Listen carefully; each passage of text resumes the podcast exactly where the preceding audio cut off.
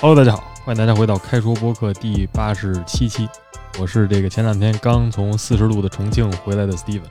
我是准备去海边玩的文一。哦，德国现在气温是不是没有那么高？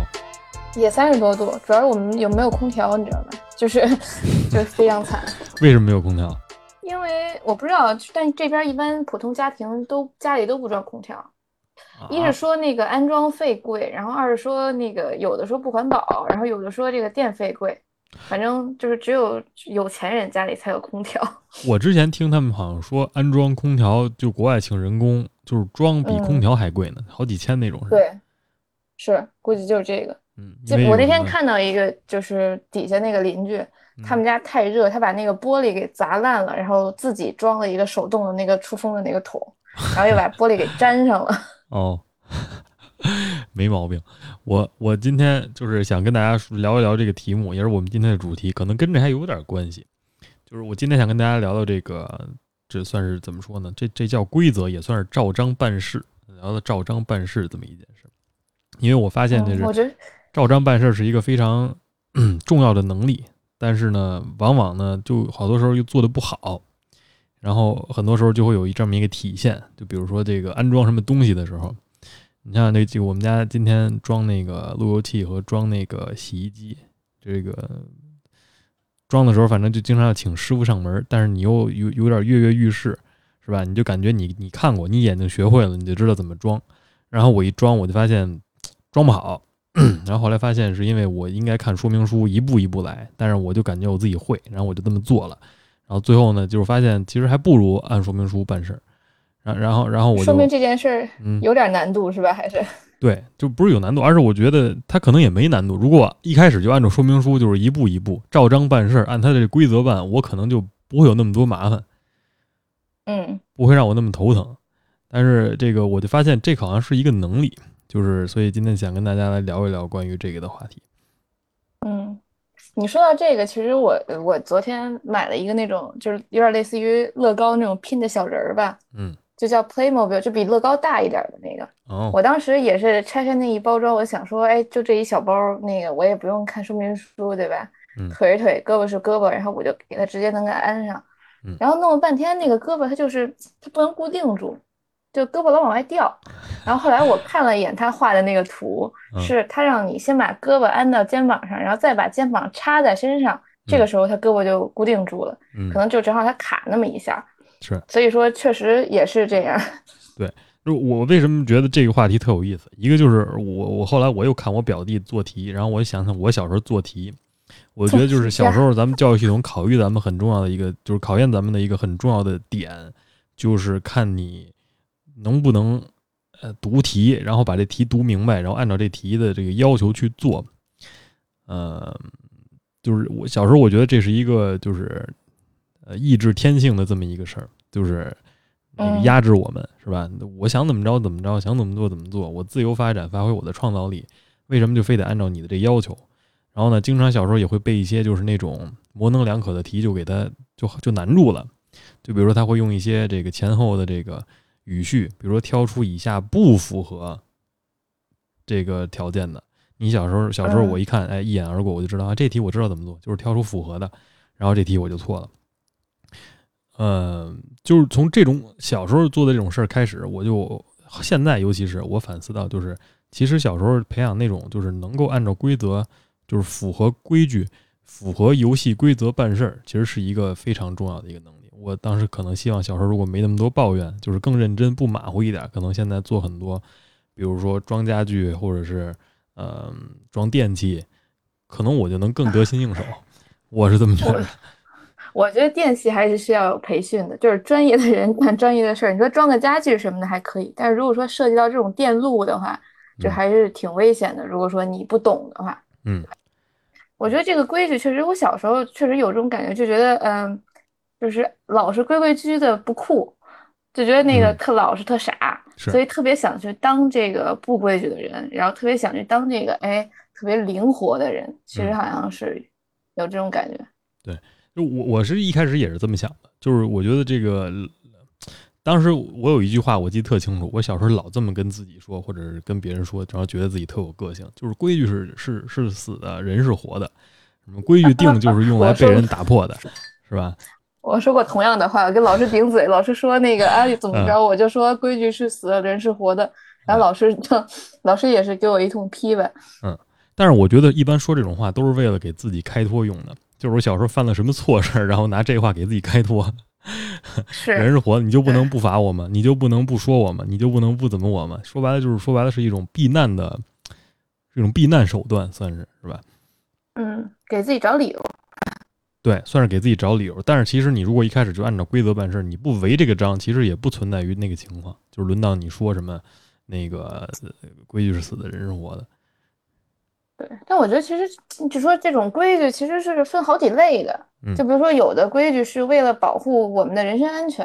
嗯，你比如说，你去这个游乐园，你坐一个这种过山车什么的，他跟你说，哎，一米二以下不让坐，或者说超过多多多重的人不让坐，这种呢是为了保护你的安全，因为就是设计这个的人在设计的这个时候，他已经算出了这个过山车它最大的承重值，或者说它这个什么时候升高会被甩出去，对吧？嗯，然后可能还有一些规矩是为了走个形式。嗯，就我觉得这个是在上班中，大家可能会经常会遇到，就是有一些那种繁琐的文件啊什么的这些规矩，就是你不想做，但是你你又不做不行，嗯，就是就好像就是你跟那个上级领导申请一个什么事儿是吧？然后你得对经过一级、二级、三级、四级不能越级，然后你就其实特简单的一事儿弄得特麻烦。是我我就有就之前实实习的时候，然后当时要做一个那个 team building 那种一就是一个小组的团建吧，算是，嗯。然后他们就跟我说说啊，团建你得先申请，就在电脑系统里申请。然后我作为实习生又没有这个申请的权限，然后我们那个组当时又没有领导，就是领导不在，然后我们又挂到其他组的，就是相相当于这个申请的过程就耽误了好长时间。完了以后，就是你在团建之前，你还得去就是申请这个资金的批复，嗯，然后这个东西要三四个人的签字儿，然后这三四个人又在不同的楼层，在不同的部门。而且就是他们这个签字还得是依序签，就必须得第一个签完，第二个签，第二个签完，第三个签，就等于这个整个这个事儿就耽误了很长时间。我当时就觉得这个，就我可以理解为什么他们会这样做，因为作为一个很大的企业，它肯定需要一些东西来去控制它的这个成本也好，或者说反腐败也好这些东西。嗯，但是还是会觉得，哎，真麻烦。对，就我我很理解这个，就包括你说现在很多工薪阶层开发票也是报销。要么就是申请什么这个支出是吧？那个你二领导说的跟你大领导说的有冲突，然后你就得来回在这中间跑来跑来跑，一堆繁琐的这个步骤，尤其是办证，或者是你去那个哦，真的一些 对吧？去做一些手续什么的，这是最嘛被踢皮球到处跑。嗯，我在想有没有这么一种可能，就是他故意设计的特别繁琐，好让你就是不办，哎，想想让你不办，就是你没法团建，没法玩，这样你好多上上上班。我不知道，我不知道是不是这样。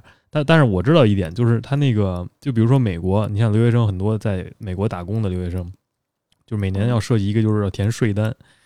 就是听说为什么他们说税单弄得那么复杂，就是为了让你就是少报税是吧？对你不是你就得多交税，相当于你的退税你都退不了那么多，因为你自己算不明白，所以怪不得哎。所以一直到现在都是这样，就是你好像就是得就是把很多细则的东西弄得很清楚，所以他们现在出了很多手机 APP，帮你通过这些繁琐的步骤，然后好让你就是可以节省你的时间成本。但是这个规则呢，就是他们已经把这个规则摸透了，所以相当于是多了一个了解这么一个部分。对，就是了解这个规则的这个过程，其实也投入时间挺多的，是吧？嗯，要不然有的好多时候买一个那个软件儿，是吧？直接可以给你报税。其实这种事儿，我觉得说白了是一个偷懒儿和小聪明的行为。我不知道这么说可能骂我自己，因为我小时候经常，呃，越过一些规则，按照自己的直觉去办一些事情，呃，觉得这个可能个儿了。因为这样的成功案例也有，就相当于就是节省了我好多时间。我就是我抄了个近道，相当于就是，哎，我就把这事儿给办成了。然后呢，这样之后呢，以后做事儿就有这么一个惯性，就是我觉得按那个规矩来，一步一步来，是给那些小白或者那些。完全没有经验的人提供的，但是中间很多步骤呢，完全没有必要，所以呢，我就可以那什么，就就就比如说什么呢？就比如说那个，我一天，反正我早上得刷一次牙，我干嘛不吃了早饭之后再刷呢？哎，这个真的是一个比较有争议性的话题。有的人喜欢早饭之前刷，有的人喜欢早饭之后刷。嗯，就我目前还没有太搞懂，到底应该早饭之前刷还是早饭之后刷。对，但是这个我我这个可能是个人习，每个人个人习惯不同。好多人早上起来就是因为肚子那个环境不太好，生态不太平衡，老吃肉是吧？老吃特油的，早上起来口臭，那你得刷一下。你你像那个好多就是说我又不出门，我不给别人闻是吧？那我就那个吃完早饭再刷，其实也行。但是可能这个例子举的不好，这不像是一个那种，嗯，我想想有什么例子是特别那个什么的，就是一因为想去找这么一个这个特别通用的，每个人都能有这个相同体验的，很少，就这么一个事儿。就就就比如说什么呢？嗯，拔苗助长这个例子有点像，啊，或者是那个叫什么？呃，我装装跟我装电脑的这个这个情况可能也有点像，就是我图方便，我不去进行一步一步的验证，先去测试，我直接就把它装一块了。我觉得我自己特牛，然后突然发现我少装了一根线，然后后来你又得拆开重来。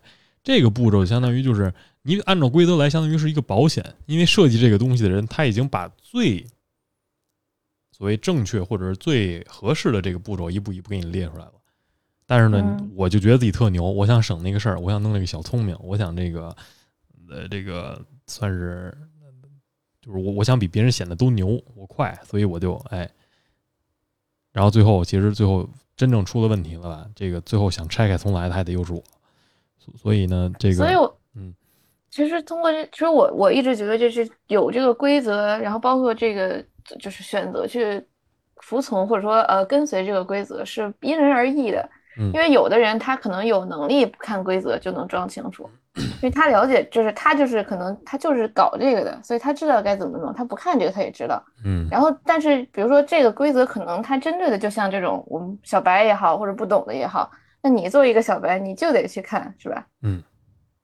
所以我就觉得吧，就是作为一个老手，我不知道就是哪些规则是可以跳，哪些是不可以的。至少现在很多说明书。也会写上，就是说，如果你是老手，跳过前几步或者怎么着，嗯。但是你说，我想这个关于这个东西有很多例子数不胜数，我不知道你那边还有什么例子要要讲。但是我想就是借着这个，我往下说一说，就比如说，呃，怎么从一个算是按照规则一步一步，比如说完成一个工程，或者是弄拼好一个玩具，或者是装好一个家具这么个过程，就。可以转到，就是说，比如说平时做一件事情的时候，是不是一个按规则来的这么一个，嗯，一个一个人，呃，我我刚才就在想你刚才提的那个例子，就好像说你们要申报团建，要找这三个领导，我想你也很清楚，就是说那个你理解为什么要有这样的一个步骤，他为了避免的是什么？嗯，我很理解的就是出于作为一个申报者，你你在当中你会感觉到就是非常。怎么说呢？这这不能说是厌倦，但是你会觉得很繁琐，然后让你觉得你的工作很多。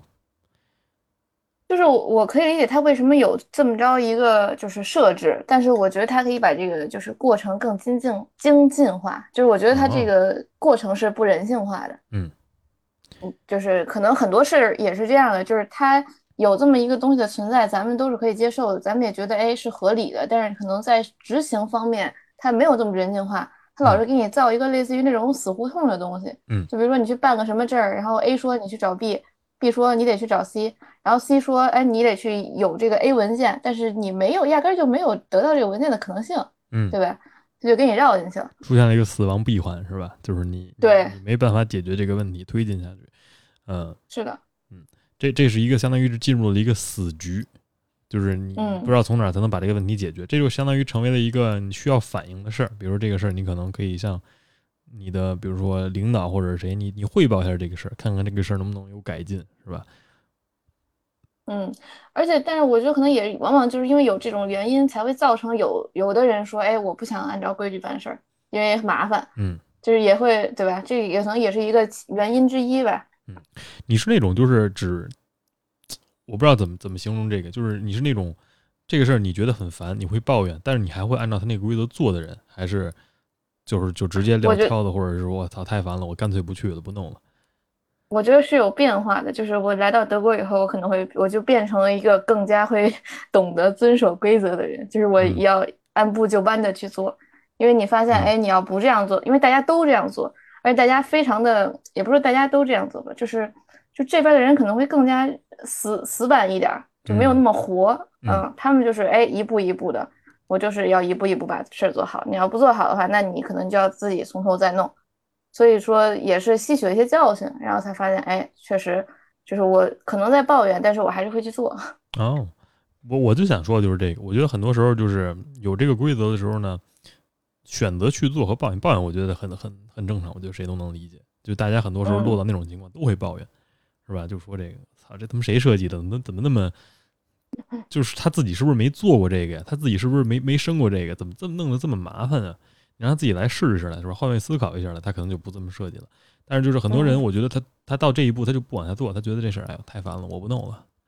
就是或者拉倒，或者是就是我直接起义，就是我我拉一堆人那个抗议这事儿去了，不太可能，感觉就是 不太能实现啊。这这真的是可能也有一个这个成本的问题吧。就是比如说，哎，我要不做了，那我们这次比如说活动只只花五十块钱，我可以想不干我就不干了，这五十块我自己掏，对吧？那要是人均人均呃三五百的预算，然后一共十个人，那三五千，那我要不要自己掏这个钱呢？我要不报的话。就这个是不是有一个成本的问题，对吧？不是一般都是你先把款批下来才弄吗？还是你先玩了再报销啊？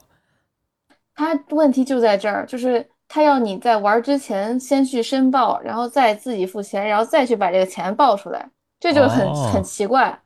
对，就是你现在立这个项，让人知道你要干这件事儿，然后并且在就是活动发生之前把这个这个 process 走完，把这个过程走完，然后你再去自己掏腰包。然后你才能再拿这个钱去报，要不然你的钱就没法报销。不是，那其实这就可能可很可很可以理解，就是为什么他弄那么费劲了。他说白了，他就 他就是不想让你报销，说白了想打击你报销的这个热情，是吧？说他这么麻烦，我还是把钱交了吧。我觉得可能就是相对大一点的企业，它就是必须得有这么多繁繁琐的步骤，要不然很容易被人钻空子。嗯，就是你说我十个人的那个什么，每个人就是报销，我可以一个人去处理。或者说我怎么着？但是我如果说成千上万的员工，我不有这么一个严格的机制，我可能很难去控制我的这个成本。有人就要去贪污，或者是去那个钻空子。嗯，但是其实你如果要是有这样的一个机制，是为了限制贪污和钻空子，就是也没必要。怎么说呢？就可能大家贪污和钻空子人都按规则来，他们也不会贪污和钻空子。对，所以这个也是这这个也是规矩奇怪的一点，就是我感觉规矩往往好像限制住的就是这些本来会服从的人，嗯，你不觉得吗？是这样，对吧？就是那些就像你说那些本来他就会钻空子的人，你甭甭管有没有规矩，他可能都会钻空子，或者即使有了规矩，他也能找到一个去钻空子的这个路，嗯。所以我就说嘛，那些钻空子，最后就是那些喊什么规矩死的人是活的，什么法律和就是咱们俩这样人，对纪律什么记录是不断被打破的，规矩是不断被打破的，就会说这种话，然后那个相当于在边缘上行走。这一类人其实也是比较怎么说呢，在某些程度上是好事，开拓精神呀、创造力啊，这都是真的。但是比如说你落入到一些行为上，比如做的像你说贪污腐败，或者是做一些出格的事儿，或者是在。法律的灰色地带游走的这些人，那可能他们就是相当于，就是对社会无益。说的说白了就是，就是说说的就是严重一点是这样，但是你要轻一点，就比如说你能发现很多 观察当中，尤其是这次出去旅游玩了七天，你也能观察到很多身边的人是是哪样的，就是他是一个在一个环境当中，在一些无形的规则当中，他是不守规则的那么一批人。呃，哎，其实旅游也是很容易，就比如说你跟团去旅游。对吧？导游说几点几点要集合，然后有些人非得去，我那个非得去多看一会儿，非让大家都等着我，哎，是吧？就是这也是我觉得这个没有契约精神、不守规则，就引申到说没有契约精神精神和那个没有时间观念，这很多点都可以引申到。就是不是我说这个我小题大做、上纲上线，确实我们这团，我不我我很自豪的告诉大家，这次我们出去玩，我们团是那个。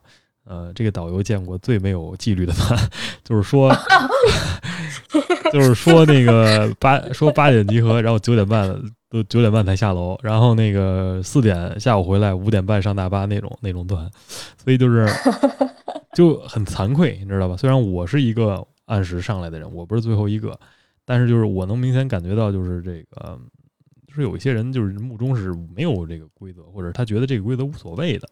嗯这个你可能也能说到是他不照顾其他人的感情和时间，就是一个自私的行为。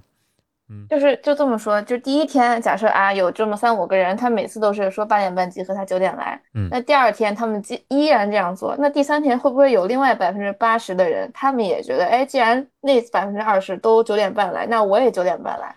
这就是这样的情况，这就是我觉得这也是有意思的地方，也是一个社会心理学非常有有意思的这么一个效应，算是破窗效应之一。就是这团大家都知道这是一烂团，就是大家都是磨磨唧唧，那干脆我也磨磨唧唧，就这儿有一个破的窗户了，那大家都往这扔石头就完事儿了。就是这也是特别情况，就是你说这特对，就是一开始吧，可能是那两个人，后来因为我们有人就是冷，也不是冷嘲热讽，就是调侃了一下，后来人惭惭愧了，后来人家就是经常哎准点来，后来说哎我都第一个来了，你们怎么还没来呀？后来就发现就是轮流，就是这团风气不行，你知道吧？不是那个，不是每个某个人的问题，是风气不行。这也就是你说破坏规则的人多了吧？这环境里的人很多，比如说他原则性不强，他可能也就跟着堕落了。甚至我有那么一两天，我也觉得说他早上说七点半，那他们这意思就是跟那个调侃说，就像那个有色人种时间一样，说七点半就是九点半集合的意思。那我也不去了，反正我知道肯定有人来不了，是吧？我有当时也有那种心情，但是后来也没这么做。呃，说到底就是我觉得 这可能就提到别的了，就是，但我我想说的是个人的，就比如说为什么这些人会这么做，或者是不光是说这个迟到时间观念，还有就比如说按规则，比如大家本来就是说好了一个人一个坑，一个人一个座，嗯，一个人就是按排队这么做，我我我天天说这事儿，我觉得中中国这个，呃，我觉得就是大家都有体会，无论是你说坐车是吧，坐高铁我们去，坐飞机我们回来。那个还是去哪个景点排队怎么着？咱老没有人不守这规则，就是那个，比如说应该怎么做啊？先扫健康码，后拿着健康码去做核酸，做完核酸然后交这个核酸报告交到哪儿，然后结束。哎，他就是人不按这一个一个来，站在那个窗口那儿，然后再问人家，哎，那到底怎么弄？啊？到底怎么弄啊？我说你看看旁边这牌子，你认字儿你就知道怎么弄。你说那老头老太太小孩不会弄就算了，你你说一一成年人你不把这弄清楚了。讲规则的时候你不听，是吧？真做的时候，然后你做不了，然后你你耽误后面的人，你又问，所以我就说，这种就是典型跟原来上课时候一样的，上课时候不好好听，期末补课的问那些低级问题的人是他妈一帮人，你知道吧？所以啊，是，所以你说现在你说你非要我让我为应试教育洗地，我说说咱们这小时候教育哪一点培养的对的？我觉得就是你说这个按规则办事儿这事儿，我觉得很多人还是没没没培养好，应试教育的失败，这属于是。不是，你就跟咱说的那个培养的那波，就是该遵守的还是遵守，不不不遵守的也培养不出来。没错，没错。所以，所以我我这个也也想，就是今天跟跟大家一起分享和聊的这个事儿，也就是这个，就是你观察这个事儿，你身边有哪些是不守规矩的事儿发生了？咱不针对个人，是吧？我觉得每个人都有不守规矩的情况，谁也都不是圣人。我觉得就跟那什么似的，就是那个那个喜剧演员说什么一样，就是你到临终了，如果你相信上帝，你面对上帝的时候，你一定不是一个。那个清清白白、一身正气的人是吧？你总有一些那个，呃，就是犯了一些错事，或者做了一些你你你在你的道德标准里不应该做的事儿，没守规矩的事儿，呃嗯，就是你会发现你身边有很多这样的，但是你发现就是你可能很多人是就是偶尔那么一次，他们是真的，比如说特殊情况，或者是。那天他不在状态，就是比如说用英文表达，我不知道这其实这事儿我其实不太知道这个中文怎么说，叫出戏吗？还是叫什么呀？就是出戏，就我不知道怎么说。我说的词不叫 out of character，就是这个人他平时不这样，他突然一下，哎，或者他就偶然，他真的就那么了一下，但是他平时比较稳定的这么一个人，就是无意的吧，相当于。啊，比如说无意，或者说就是在一个特殊情况下，他做的不该做的。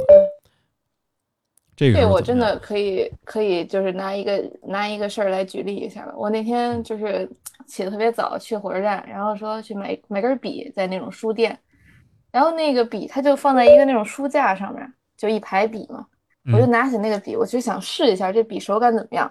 嗯。而当时确实就是早起，脑子也比较懵吧。嗯。然后我就看到那个书架上下边它白的就画了一道一道一道的，然后我也拿起了那个笔，也在书架上画了一道，就去试笔去了。嗯，我当时是没有意识到这个事儿是错的，因为我在上面已经看到了很多道，然后后边就传了一声怒吼，那个也不是怒吼，那个一个就是相当于就是书店里边的工作人员就说 “hello”，就是直接来我说，说那个书架书架不是给你画的地儿，上面有纸，那个其实上面确实有一个纸，但是因为我这个个头也不高嘛，也没看着，当时就是就我觉得那个这就是我的个像你说的那个 out of character 的一个。一个 moment 吧，一个一个一个一个对，嗯，可能确实就是也是没有没有过脑子，嗯，然后再加上也是跟着大家一块儿了，有这么一个时刻，嗯，很丢人。不是，其实我觉得这你这也倒还好，这只是一个无心，就是无心之举，就是你无意之过，相当于是你也没你也没故意，你只是没看着，或者是你突然当时懵了一下，或者怎么着，是吧？对，所以我觉得也有很多像这种规则打破，是像你说的这种无意的无意的过程吧？嗯，就是没有没有过脑子，对吧？想当然了。对，这我觉得这种都是能理解的。但是我发现，就是你你你也知道，身边是有那种就是他就是他妈一不守规矩的人，这种人，或者你观察你知道他是这样的。嗯，那个八达岭上次有一个那个被老就是那个野生动物园不是有一个被老虎咬了的人吗？嗯。就人家跟你说，就在里边游览的时候，不要下车，不要把窗户那个打开，不要那个什么，然后你非要下车去，哎，那老虎不咬你，咬谁？没错，还有就是那个在那个什么峡谷，四川，在那个池子，就是小红书打卡地那儿打麻将，后来让洪水吹吹冲就冲跑了那冲死的那些人，不也是吗？啊。你你不，我忘了在哪儿了，具体的地址我忘了。但是就说，反正这帮人就是去小红书的那个度假的地方打卡，坐在那个水池子里，脚泡着水里，然后搭个桌子，搭个伞，在那打麻将。人家说山洪来了，就是那个泄洪了还是怎么着，就是有有泥石流吧，还是有怎么着？具体情况我忘了。但是是这么个事儿。那些人员扯破了嗓子喊说：“我求求你们了，我给你们跪下了，赶紧走吧，再不走来不及了。”这边再打一把，再打一把。最逗的是什么？那个牌子上明确的写了“禁止下水”，此处禁止在水里怎么着？就是因为有这个山洪危险，或者是这个洪水的，就是那个冲冲冲人的危险。哎哎，他就不，他他他就不按照这这规则来，他觉得这是能干的事儿。哎，他就他他就弄。后来好家伙，冲死了，生命是作为了自己最后的这个代价。就就你说这景点办的事儿，就这种是被惩罚了的。好多人还拍手称快，是吧？说人家那个工作人员，好家伙。连滚带爬的跑过来喊你们走，你们不走，你那那最后你们活该，相当于你们也是不守规则的人。但是我觉得生活当中很多都是没有被处罚到的，就是甚至是这个坐坐收着这个利益的这种沾沾自喜的。哎哎，觉得占那个叫什么有便宜不占王八蛋，又说到那个有便宜不占王八蛋。但是你你说这个这算是占便宜吗？就是说你只是说在一个不规则你不能去的地方，就是满足了你的这个叫什么？破坏规矩的这种快感，但是你你你是有危险的嘛？相当于让你觉得你是特殊的，是吧？独一份儿的，哎，大家都不能，就我能。嗯，包独享嘛，相当于就是，我觉得这还是一个一个概念，就是为什么打破规则？这这说到底，包括你说插队，包括你说那个包吃，就是呃，这是我的，那也是我的，就是我抢吃或者我抢喝，我抢资源，我站着，我占座，对。我占这车位，就是好多这行为吧，我没法解释。就是你说我要用一特特特不好听的方式解释，就是好像是他们没拥有过一样，就好像我们确实也都是没拥有过，是吧？但是你就说现在，我觉得大家人民生活富足起来了。你说既然都是能出来旅游玩儿，你还要就是这么哎，我非得这么着说的不能在墙上乱刻乱画，你非得写一到此一游。啊，说的大家一人一瓶水，好点了。说一人一瓶水，你非得拿三四瓶自己喝，就是，就这行为吧，就是你，你都有时候你甚至就不好解释，就是你说他出于什么样的一个心态，是这个惯性啊，还是怎么着，你都不好说。况且这个也不是我们老针对当中的，就是传统的那些老老人群体，甚至不是老人，就是年轻人，甚至跟咱差不多大的人也会这样。这男年轻人我是没法理解。我刚刚还想说，如果老人的话，就是因为以前可能资源少，所以说造成这种现象，我觉得是可以理解的。但是如果说年轻人，确实也是不好说。现在不是特流行一讨论，叫什么是坏人变老了，还是老人变坏了吗？就是说，反正那些就是坏老人也是从那个坏年轻人变过来的。所以说，咱们现在坏年轻人也不奇怪，是吧？看到了，说咱们以后也会变成他们，不是坏人变老了，也不是年轻人变那什么，就是你，其实大家都一样，就是变成那种就是被年轻人讨厌的老年人，是吧？对，就是大家都都是都一样的。但是我觉得，就至至少这种事儿上，就比如说这种算是引号素质问题上的事儿，我觉得我我我们至少在我看来是越来越越进步，越来越好的。嗯，是，我觉得起码就是就鸣笛这个方面就好很多。比如说在就是路上鸣笛，哎，对，这个好像就是近近年来听的比较少了。嗯，然后包括在马路上扔垃圾啊，或者说开车的时候打开窗户扔垃圾这种的，可能也少了。尤其是这种，你就一说交通这事儿，我觉得更有意思。就是比如说这个，很多时候我们说守规则的意思就是什么意思？就是 stay in your lane，就是在你的道上好好开，你别到别人道上乱开去。就是有的人他就是为了快那么一秒钟还是一分钟，非得就是到处加塞儿，非得到处别，哎，我就得我就不跟这一条路上待着啊。这个我觉得特有意思一地方，就是好多情况吧，你不去挤去，你这车这道根本堵不了，就非他妈有那么几个人吧，他非得从边上走，然后往里加那塞儿，然后后面车全堵上了，就是是的，甚至还出那种较劲的事儿。这也是我就是你提的这特好的例子，让我想起来，就是我之前也是，就是之前在我们家这亦庄这边路口。京沪高速上其实就两条车道，然后大家平时开的车速很快，因为高速路嘛，就是很快的事儿，就非有那么几个就是小机灵鬼吧，他超速走旁边那个应急车道，然后快到那个就是匝道快那个并到一起的时候，他往里加，嗯，哎，经常那块出车祸，或者是哎，就你有人往里加，你这直行的车你他不让你，你就得减速啊，你一减速，好家伙，几个车堵那儿了，然后一堵堵半个小时，谁也走不了，就这样。这个你说这应急车道就让我想到，咱们的应急车道好像从来都不能应急用。你说就是国外有这种，就是就是考试的时候，就是他这个，比如说马路上有那个消防车，所有车都要给他让道的。就你不管你是怎么样的，就是走的，你有那个叫火警还是什么那种叫什么救护车的话，所有的车都要统一向右走。比如说你就直这边的是向右走，然后那边向左走，给他腾道，就不管你在干嘛。但这这个我觉得像你说的那种情况根本没办法实行，那消防车估计根本就走不了走不动。是的，所所以我就我就看，但是我觉得咱们街上也没有什么消防车，是不是？没咋见过，这也是很神奇的一点。对，好像我我们这个平时火灾，可能是我们操作太规范了，还是为什么？会有直升机，直升机对吧？直升机降水。你说这这种。啊，我不知道啊，但是但是其实你说就像这种加塞儿的这种应急车道，从来没法给应急的人，到时候其实这个时间对那个真正需要的人来说才是最珍贵的，嗯，对吧？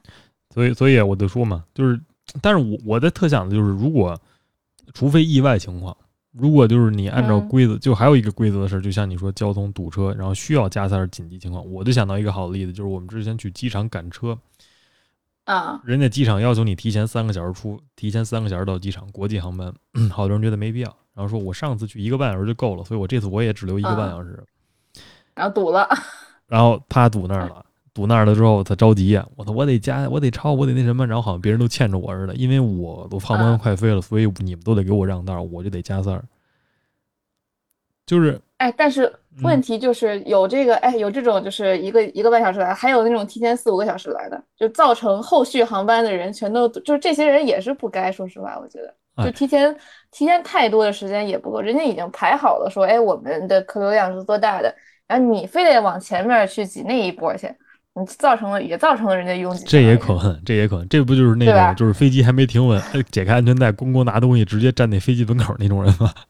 是啊，就是所以说，所以有这样的人，这个规则也没什么用，好像就没也没办法起到它有这个规则的效益。但是起码你觉得你自己做好一个准备，起码不会差太远，就是不至于说我非只能那一个半小时，或者是我提前四五个小时去。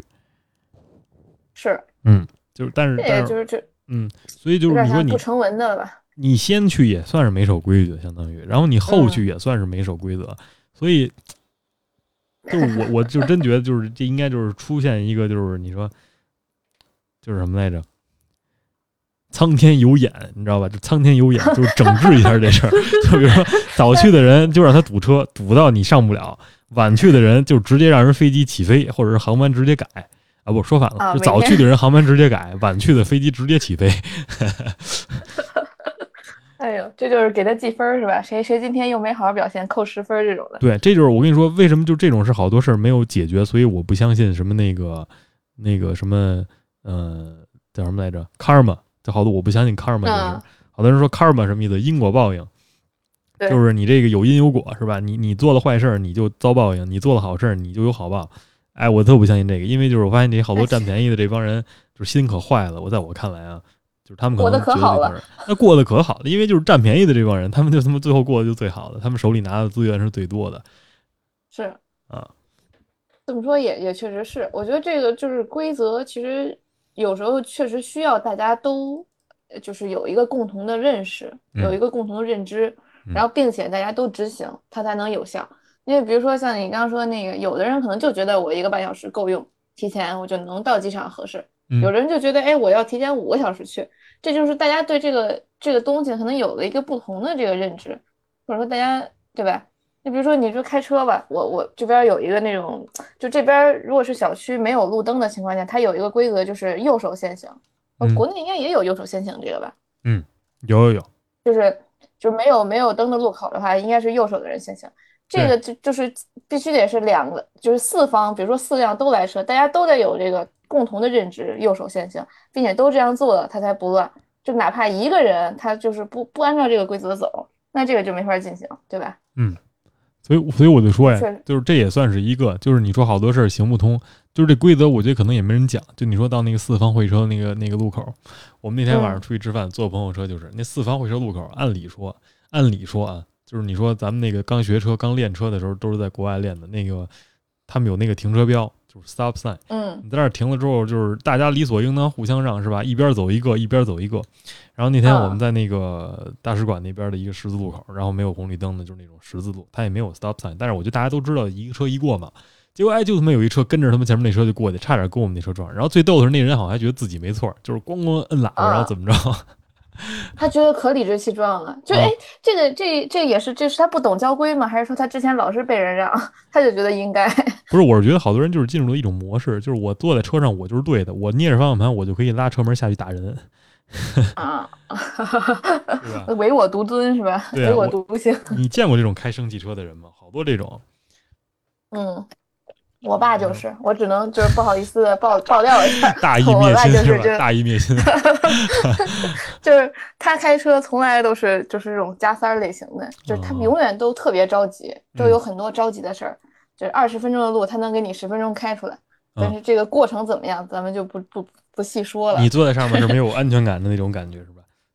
我已经习惯了，但是就是这种新就是不认识他的人，刚坐他的车，就是吓吓吓得不行，就不敢坐，就觉得特快，然后又又一会儿从这儿窜出去，一会儿从那个什么，对，反正没有不能走的道。换谁都得这样，我觉得就是这这就已经是我也坐过这种车，就是坐着急车的那个，我坐上我特慌，我就感觉这人急什么呢？哇塞！你我真的我有时候就能感觉到，你知道吗？因为就是他每一个就是刹车，比如刹住了，他起步那下特猛，然后刹特急。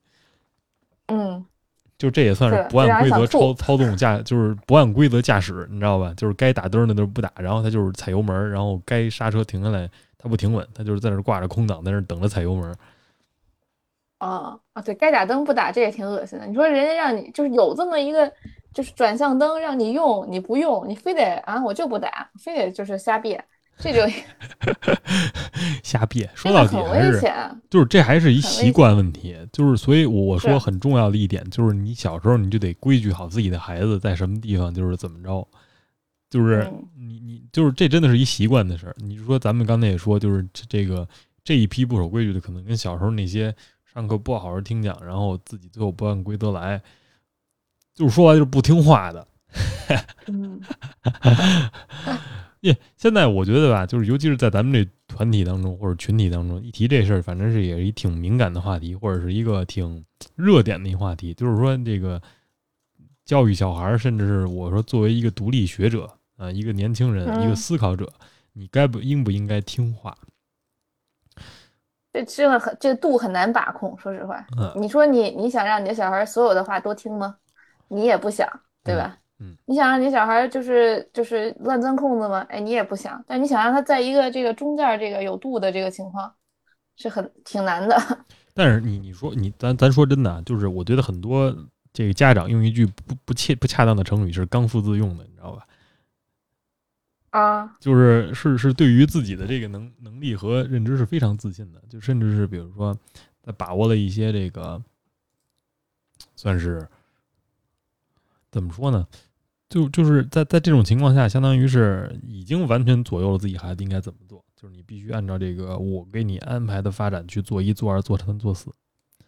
嗯，这可能涉及到的一个就是这个教育方式，哪种教育方式是所谓正确的教育方式？这个遵没遵守守这个规则？但是我我我我们要说的是，就是比如说他有没有小小时候教会这个孩子按规则做事儿。比如说你进入到这环境里，小时候三岁，这两天又出现一个很经典的热点事件，包括也是我经常或者我身边的朋友经常，或者我觉得是乘坐过公共交通这个 vehicle 的人都会抱怨的事儿，就是飞机高铁老有小孩哭。然后老有小孩到处跑。我那天看到了那个，你是不是看的那视频？就是对那个一个带小孩的，然后那个那个他他说别让小孩吵，让他俩骂起来了。哎，对对，然后就说你没有你是没有小孩吗？然后我然后说什么那个你怎么着是不不不。哦，他说他管不住他们家小孩儿。他说小孩哭，你能管得住吗？就这样。哎，我当时就想说啊，你管不住，你还有理了。主要是那小孩，问题是你说你是婴儿算了，你说你那一岁半半岁是吧？那小孩都三岁了，这是该是一个你你教他规则，然后告诉他该怎么做不该怎么做，能控制自己的这么一个年纪了。这个你你说我小孩我管不了，然后说他特有理，说什么你你以后不要生小孩，说什么你你以后不要怎么说他来着？我忘他原话说，反正倍儿有理。特横还，而且还就我明明就是他是违规的人，然后他反而让别人去适应他，就他觉得大家都得就是就围着他们转，就得适应。我们家孩子吵，我能忍，你们也都得给我忍，是吧？咱原来也老听这种话呀，就是都是小孩，别跟他计较。哇，这这这，我必须得计较。说实话，就我我倒是觉得，比如说你跟我的事儿倒还好，就比如说尤其是在公共场合，这真的是一特别。特别也不是严重，但是一特有意义的一教育、特有教育意义的这么一个机会，就是你应该在公共场合怎么约束你的孩子，或者怎么跟他说这里面的规则和规矩是什么。嗯，就比如说，首先你要尊重别人的空间，你别上面那儿跟人招人家，你别到处跑，这是公共场合，别人都在休息，那你你不要在那大声叫唤、大声吵。如果你睡觉的时候别人大声吵，你也不会高兴。所以，出于就算是出于你最自私的利益，最根本的，你也需要就是遵守这个规则，这样我们大家都能把自己的那个，相当于是这个好处最大化。你像那个家长说了一句话，我印象挺深的。他说什么？他说这是公共场合，这是二等座，你嫌吵，你去坐一等座，坐头等舱去。我说二等座，二等座票上写的这是吵，这是吵闹座，吵闹这个吵闹车车，对吧？吵闹价格嘛。那个图书馆可能都会写，就是一层可以说话，二层不能说话，这是那什么？那你买票票上可没写，不是说我坐二等座就是你你素质低下的体现，这不就相当于又是划等号吗？没钱等于没素质，是吧？花不钱买不起那个票就等于没素质，所以这时候哎，咱们就得跟他吵，这种这这种话真的是不该说，就是。凭什么呀？那你要想吵，你去一等座吵吵去，对吧？二等座人多，对吧？一等座人少，你还能少吵几个人？所以我就说呀，就这人他没理，他还不是特有理，所以这时候也也是我没想到，万万没有想到的，就是我我当时看着我真的挺无奈的，我看那个视频，哎，主要是那一个女孩对他们一家人，对，那男的反正我觉得那哥们也是，就反正好像还就是挺。挺身而出的，我走到前面就跟那女的小声、特冷静的说：“你养过孩子吗？你知道养孩子怎么着吗？”我说：“这男的也是够他妈那什么的，你你孩子、你老婆这样，你不能约束他俩是吗？让你约束别人，就就因为有你们这样人才有这么就是垃圾的环境。我只能说，我觉得保护自己家庭、保护自己孩子跟那什么也没有这么保护的。他这保护仅次于威尔史密斯了，我觉得。就这保护的方式，说实话我不能接受，你知道吧？保护的这个角度也有点清奇，说实话，就是。我说回到咱们说回到这个规则和孩子的身上，就是我觉得你说就是一孩子，你小时候不教他怎么在这种场合遵守规则，他觉得自己为所欲为、肆意妄为。你长大等到你约束不了的时候，你就比如说他觉得三岁都晚了，你两岁没控制他，他三岁晚了，四岁晚了，五岁晚了，他再往后你更控制不了他。就跟你说，你不该控制自己的孩子，但是我觉得很多规则是你教给他的，你你这会儿你你不给他讲清楚，不约法三章，他以后在任何场合他都不是一个守规矩的人。他都是一个他想让他上上学，嗯，他想让他上学，老老师约束，这种这种真的是见多了。哎，让老师约束，让环境约束。你说那个赶上好的是吧？他经历了一些这个该经历的挫折，没就是这个这个，我觉得是一非常需要命和需要那个运气的事儿。你要是给人挫折狠了，比如你小时候没守规矩，让那现实给狠狠的打了一下，你可能这人起不来了。比如说你在哪个地儿，你哪个大哥在那儿，你没守这规矩，大哥啪。给他脚筋挑了，和谐社会啊，这古惑仔，这古惑仔看多了，这现在和谐社会没可能，可能没这事儿，那个某些给舌舌头给舌头割了，某些地级市可能还有啊，但是这个城市可能没有了。就假如说他不守规矩，他惹了什么事儿，他最后麻烦找着他了，让他这个付出了很沉重的代价。这你说点儿不好的，点儿好了，他一直为所往为所欲为，他到最后他这个接受了这个最后的制裁，就是这种事儿不如早点交给他，在他还能所谓引号被控制，实际上是一个。还能学进去的这么一个过程，你你还能教给他东西的过程，你教给他应该学的，这我觉得是所谓他是可能一生受用，不是说教的一个孩子他最后唯唯诺诺，他什么都听，说什么是什么，是吧？那个你说什么的唯命是图啊，我一二我说一二三四五，你就一二三四五，特特板正那种特别死板的人也不是，但是呢，他起码知道就是这个规则在这，我知道这个规则，嗯。我按照这个规则能做，但是也是一个就是算是像你说比较难把握的点，就是怎么在这个情况下也能是一个会变通的人。我觉得首先得了解规则，然后知道规则为什么要存在，就是你得你得懂这些规则，并且知道它的必要性，然后你才能去选择的有选择性的去呃省略一些步骤，比如说对吧？就是就是这种安为为安全考虑的，我系不系安全带？这我肯定得系，为什么呀？为了我安全，为了撞车以后我的那个损伤达到最小，或者说最大能够保护我，对吧？对，但是这个懂规则，这才是才是这个才能更好的保护自己嘛，也能更好的约束这整个对体系。但是你说懂规则，然后去遵守，这是两个事儿。你说那淹死的都是会水的，或者说你说这个很多那个律师。你像那个罗翔老说自己是法外狂徒，如果他犯罪，警察抓不了他，立不了这个案。对，这我觉得这也是一个区别所在，就是你在知道规则的情况下，怎么让一个人从道德上做正确的选择，或者是法律上、法理上做正确的选择，这也是一困难的事儿。就是说，你比如说，你教给孩子知道怎么了解规则了，啊，他洞悉了这个游戏的规则之后，利用这个游戏的漏洞，疯狂为自己获利。这可能也是一个不好的事，或者说，有的人明知道这他妈是一错事，他非得这么干，他就是他妈喜欢膈应别人。所以这个规则是不是也是滤掉了一些那种想做坏事但是没办法搞懂规则的人？就是就是把能力低的，就是你有能力你破坏，你没能力你你钻不了这空子，这意思是吧？对，是这意思吗？啊，但是你不觉得现实当中老百姓，比如说，就是你像咱们这种普通人民，average person，嗯，平均人在做一个平均事儿，比如说在装洗衣机这事儿上。你不按照说明书来，那完蛋的不还是你吗？是吧？我了解这规则，但我不按照这规则去做，这可能也不是一个道德上的选择，这更多是一个你你懒，你是不是一懒惰的人这么一选择？能不能按照就是，这不是按照规则，而是你愿不愿意去去去遵循一个一个指示去做？哎，我也装了，我有一次也是装了一个洗衣机，因为我我我不想，我想省那个安装费。安装费也好几百，我就想说我自己装，不就插？我以为插上电就就完事儿了，一个特别简单的步骤。嗯，但其实它有两个管嘛，一个进水管，一个出水管。嗯，你得把进水管和出水管装上，并且保证它们的那个高度还是什么玩意儿，要在一个哎对合理的范围之内才能用。我这个也是我耗了一下午，跟那儿就吭哧吭哧就疯狂转，最后终于终于装好了。啊。那说明还是装好了，你这有说明书什么的吗？还是就是你后来就是仔细了解了这个规则，然后给他琢磨明白？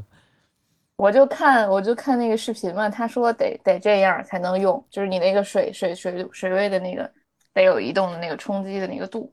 那你行啊，说明你有这本事。那你行，说明咱们毕竟是学这学机械的嘛，对吧？他这个，嗯，他这个万万物的这个道理。对，那说明你你这个你会弄这个，那那就说明这个。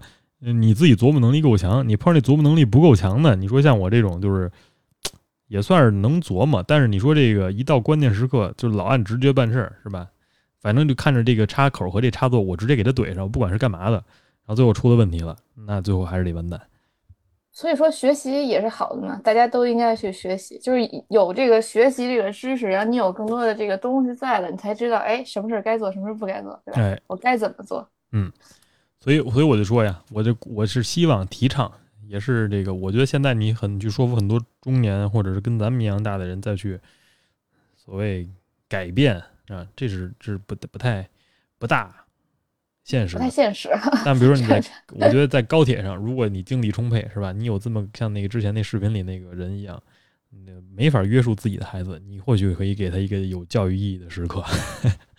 你可以，你可以给他买一架私人飞机，对吧？你把整个高铁包下来，没人说，没人爱说你，你非得，哎，真的是，是你给他买还是让他买去？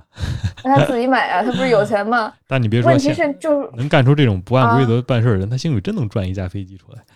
哎，真的没有人帮那个女的，我也是很很很那个什么，就其他人都被他吵，其他人都不帮那个女生去发声，我当时觉得就是哎，挺惨的，说实话。嗨，那不好多人也会说，哎，没必要，没必要，哎，跟小孩借那个什么呀？就是有的人能忍，是吧？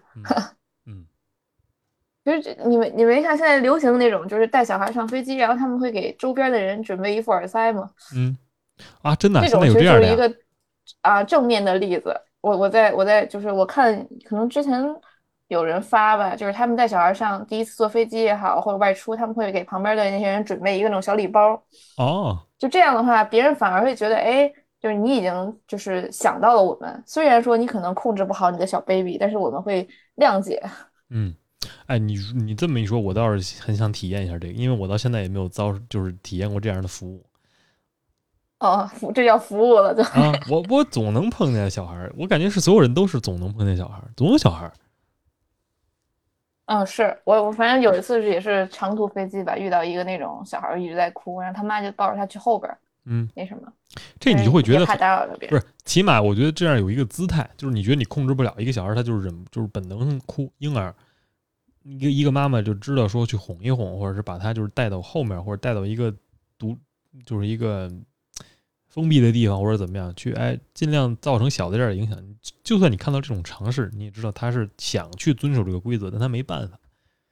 嗯，起码比这个这个理直气壮说我我控制不了，可能要强强得多。态度就不一样，没错。起码让你让让觉得大家舒服很多，起码也就是更容易造成理解，这个也是真的。嗯，也确实。其实我我最近不是说看那个《Grace Anatomy》吗？它里边也有很多这种就是非法，也不是说非法吧，因为他们在做医生的过程中，其实也有很多这种约束嘛。嗯，比如说什么样的事儿，什么时候我该干什么。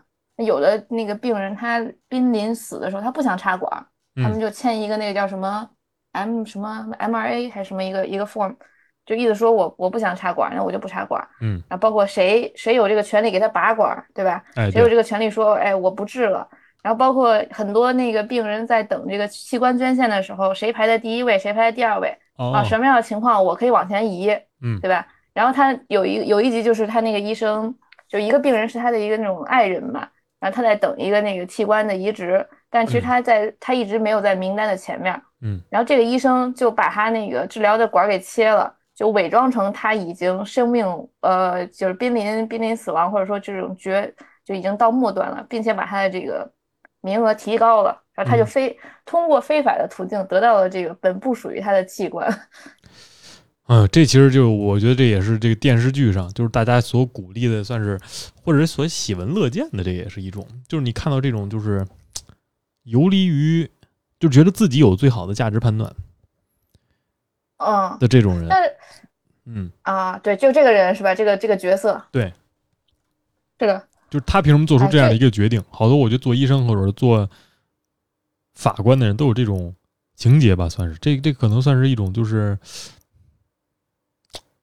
这算是一种上帝情节吧。就是我我能操纵这个，我能决定这个，我能打破规则，因为我我就怎么说，我知道更好，I know better。但这对别人是不公平的呀，对吧？因为别人也在等等着那个什么，你相当于你通过，因为他太了解这个规则，所以他。通过一些这个手段，让自己那个的情人得到了这个资源，嗯，但其实是不应该这么做的嘛，嗯，所以，我我觉得这也是我觉得有意思的地方，就是我我有时候并不是说那个大家在一些奇怪的规则里，比如说那个 潜规则九九六是吧？零零七大家都该卷，那个好多人说为什么九九六，然后就会说还有人零零七呢，就好像就说那个怎么说来着？被性骚扰，这就像什么是嗯，为什么你不去一等座一样了？这这零零七就就就相当于你怎么不去一等座？这种就是往下比是吧？对，就我并并不是说就是这种情况大家不应该去去反抗或者去说出自己的不情愿，但我我要说的就是，好多时候，比如说我我有一些反对的，嗯，或者是想是就是就是出来闹闹的原因，其实很很简单，就是那个事儿没如自己意，然后那个相当于是想颠覆规则，嗯，因为因为是是没有就按照自己事与愿违，然后然后就 就那个就这就是这种情况。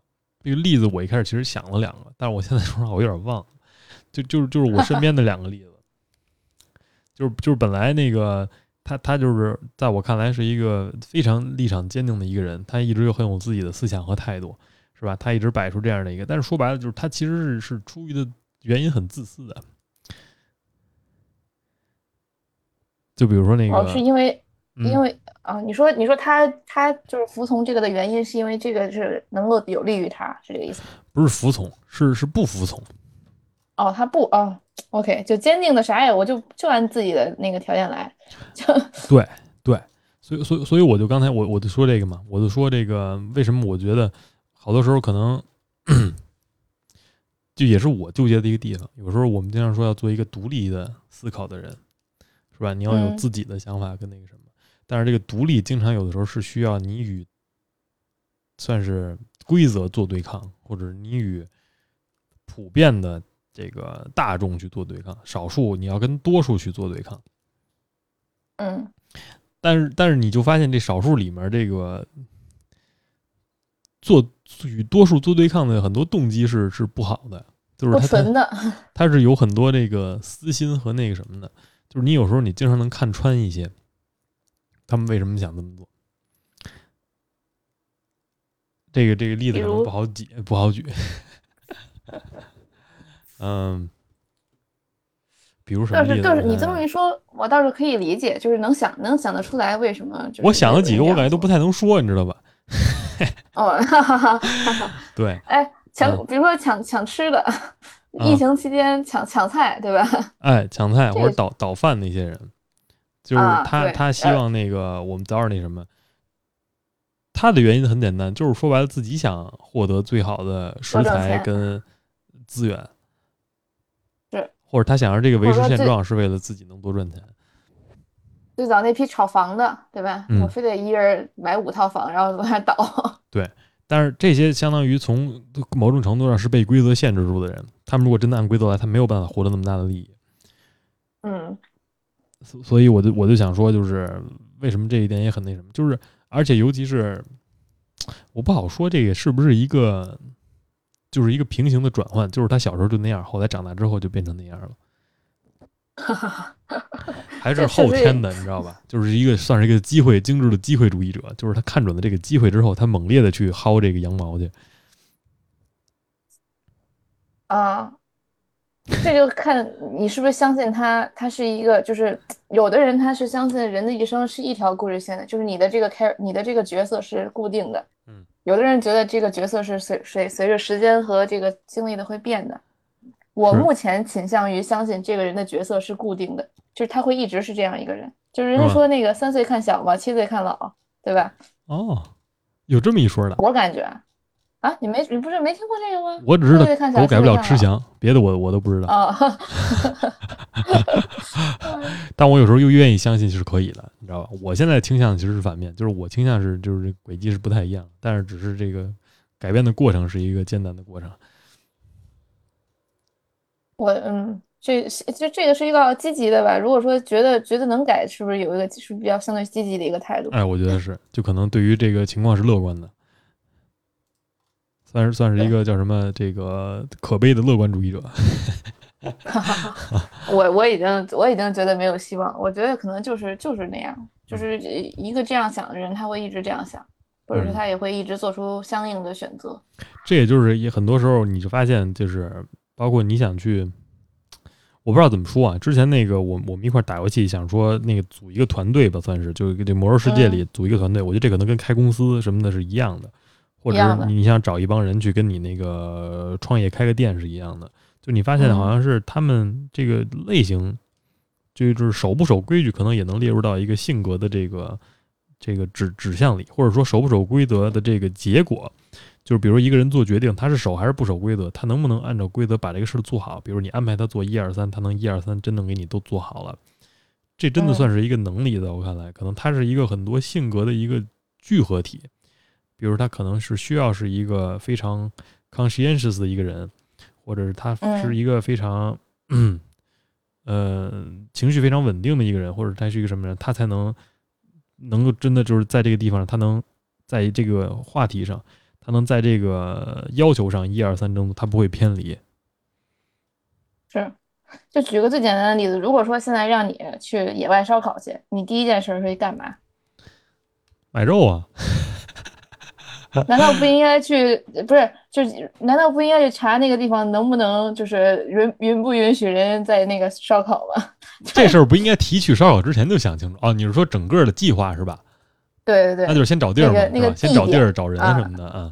先找地儿，然后得看那个地儿让不让人野外烧烤。是我找地儿的意思就是这个，找一个能弄的地儿，然后那个没有麻烦的地儿，然后你把东西准备好了，你就摇人，是吧？你打算摇几个人，摇谁？这些都是。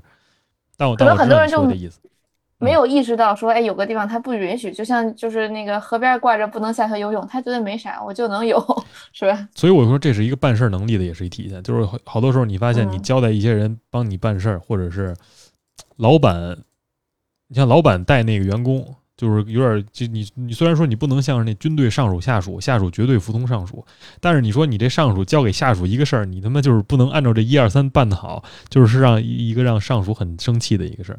我前两天不不敢信任你。对 我前两天就是我 lab 里有一人，他让我告诉他这个怎么弄，我一二三给他写特清楚，他就是干不好，因为他没有严格的按照我的一二三做，他觉得二跟三是一个事儿，他就直接一三。然后我我就很很觉得很。很不理解，然后也很这个焦躁，因为我觉得这事儿我说的清楚了，他没做。但是后来我就想，他说他就是这样的人，他可能在一个自由的环境当中能工作的更好，但是他在一个需要一些规则，或者是我觉得在所有情况下，他问题是你也给他写好了这个步骤，就是你花了时间给他做的这件事儿，然后发现是一个无用功，最后。这我倒不觉得因为这个伤心，因为我我知道我这么做，这个我主要是觉得我已经告诉你怎么做了，你却不这么做，就有点像比如说人家给我说明书了，我他妈就不看，我就把这事儿给搞砸了 一样。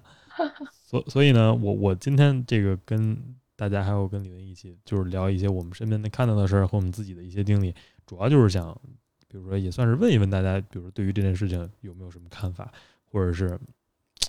在你身边有没有这样的例子？或者你你觉得怎么样？你是怎么样这个在生活当中可以这个钻一些呃找空子找空子，或者说不按规矩办事是能做得很好，甚至很巧妙的啊？我们是我我是很愿意学习跟这个讨教一下的啊，或者说你觉得你在哪些地方摔了摔了跟头了？啊，或者跟我们一样也有看不惯的行为，对吧？哎，对，也可以吐槽吐槽。结果发现他们吐槽都是我，是吧？都是我干过的。都是你。啊，或者说你有什么妙招，觉得哎，我们可以规避这种，有没有什么更好的建议？其实我觉得大家多提意见，或者说才能就更好呗。嗯，尤其是你你，我觉得这也得看是什么意见。我觉得也是需要大家的一个判断和那个整个的一个判断和了解。你知道吧？有时候我觉得你这做这个判断也是最重要的一步。就比如说，好多人提了这么个建议，这个建议呢，或者一钻空子这么一个窍门儿，但是这窍门它是不是一对的事儿？这就是你一个你值得去去考虑的事儿。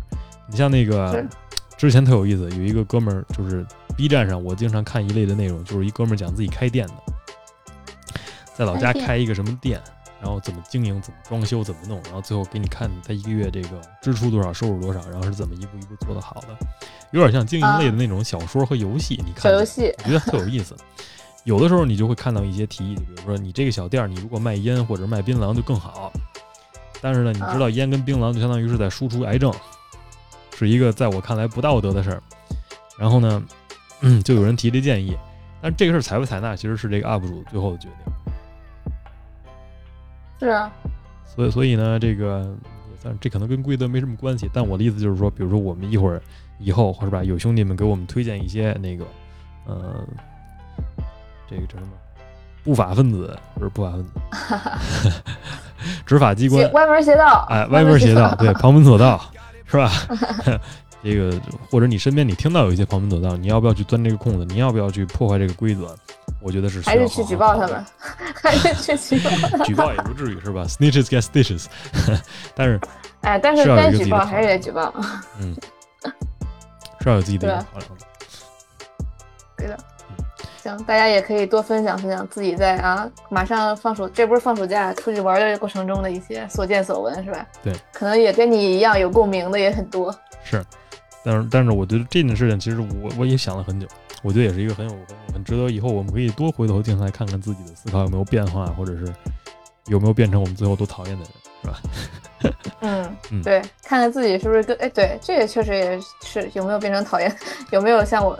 像我说的那个是一条故事线，是一样的角色，还是最后就变成坏蛋了，跟小丑似的，是吧？一开始是个还行的人，后来变成坏蛋了。嗯，可以的。我们今天这期跟大家聊这个，算是规则和这个遵守指令、听话啊的事就聊到这儿。其实这个事儿可以聊很多，我们以后可以就经常在。那我们今天就到此结束，我们下期再见，拜拜，拜拜。